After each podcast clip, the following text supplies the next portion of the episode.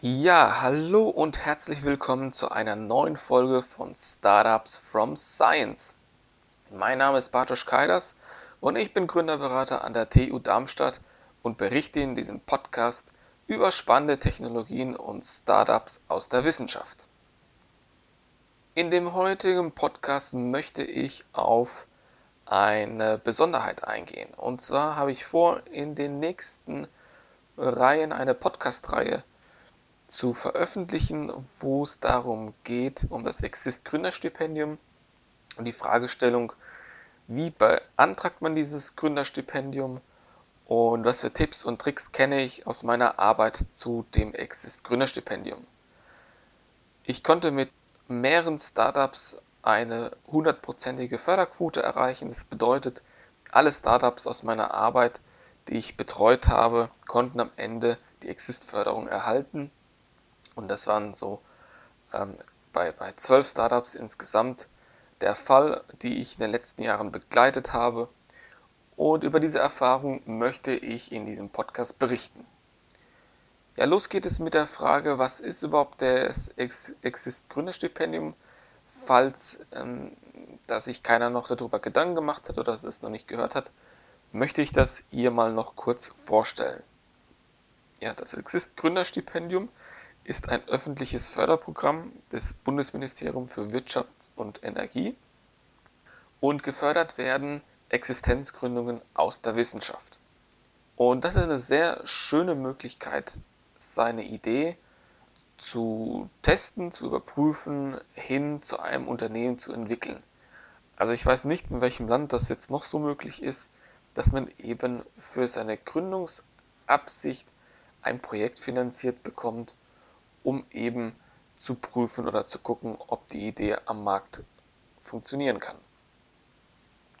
Es können ausschließlich Wissenschaftler ähm, gefördert werden, die eben aus universitären äh, Forschungseinrichtungen oder Hochschulen stammen. Also dieses Programm ist wirklich nur für Wissenschaftler oder eben für Hochschulabsolventen und ehemalige äh, wissenschaftliche Mitarbeiterinnen, die ähm, bis zu fünf Jahre nach Abschluss äh, noch den Antrag stellen möchten. Auch Studierende können den Zeitpunkt stellen, wenn sie aber ähm, zum Zeitpunkt der Antragstellung mindestens die Hälfte ihres Studiums absolviert haben. Das Gründerteam kann nur maximal aus drei Personen bestehen, eben aus den oben oder aus dem gerade genannten Personengruppen, also wissenschaftliche ähm, Wissenschaftler, Absolventen und Studenten können gefördert werden.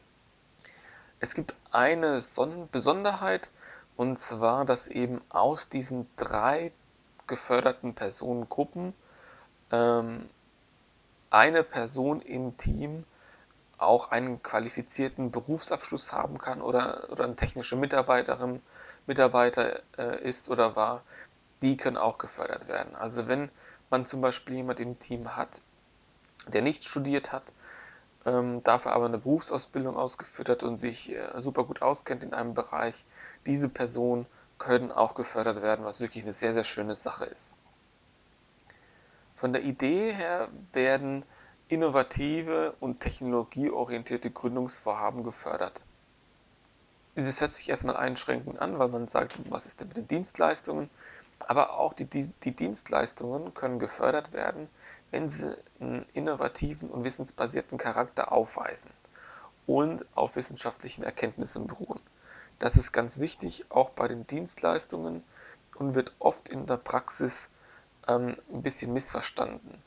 Weil natürlich ist es so, dass die Frage nach der Innovation hier eine große Rolle spielt. Und am besten beantwortet man diese Frage der, Innovation, der Innovation oder des Innovationsgehaltes mit eben einem Berater so wie mir an den üblichen Standorten und versucht eben da die Erfahrung der Berater abzuholen, abzugreifen, um dann für sich festzustellen, ist meine Idee wirklich förderfähig.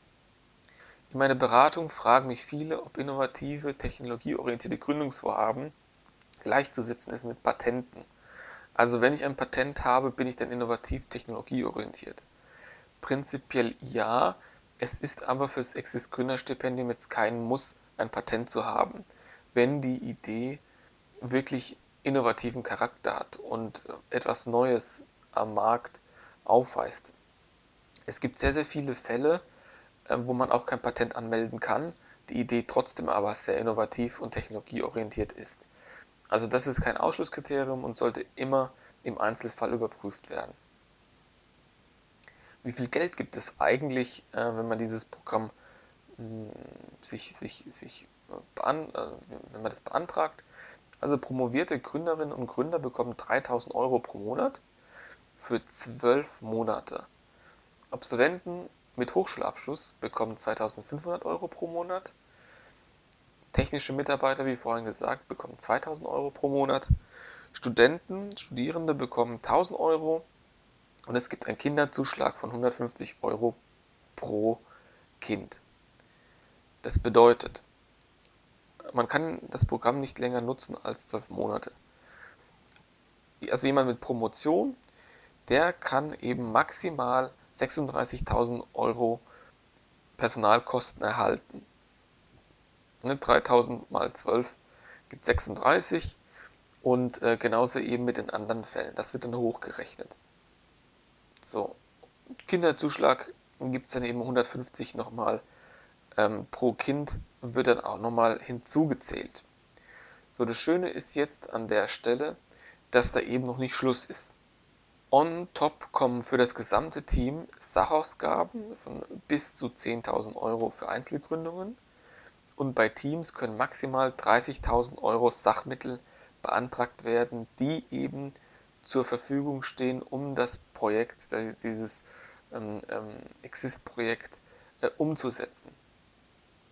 Zusätzlich zu den 30.000 Euro Sachausgaben können, kommen 5.000 Euro Coachingmittel hinzu, die ebenfalls von dem Team verwendet werden können, um sich eben nochmal die Kompetenzen, die noch gebraucht werden, ins Haus zu holen oder sich nochmal beraten zu lassen.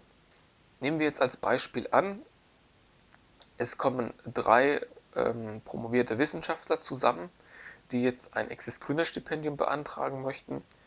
Dann ist das für jede Person 36.000 Euro pro Jahr. Wenn wir dann drei Stück davon haben, dann beträgt das in Summe für ein Jahr 108.000 Euro an Personalkosten, die bezahlt werden.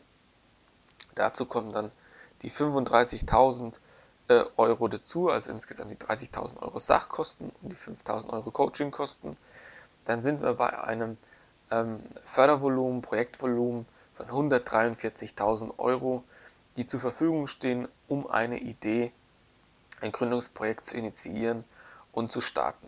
Also das finde ich wirklich eine nette Sache, um, um, um da seine Idee auszuprobieren und wirklich mal zu gucken oder für sich zu entscheiden, auch als Wissenschaftler oder Absolvent oder Studierender, kann meine Idee am Markt bestehen, hat die Idee, die, hat die Idee Erfolg, um einfach auch für sich so, eine, so, so, einen, so einen Test zu haben. Das finde ich wirklich sehr gut, soll von vielen überlegt und nochmal geprüft werden.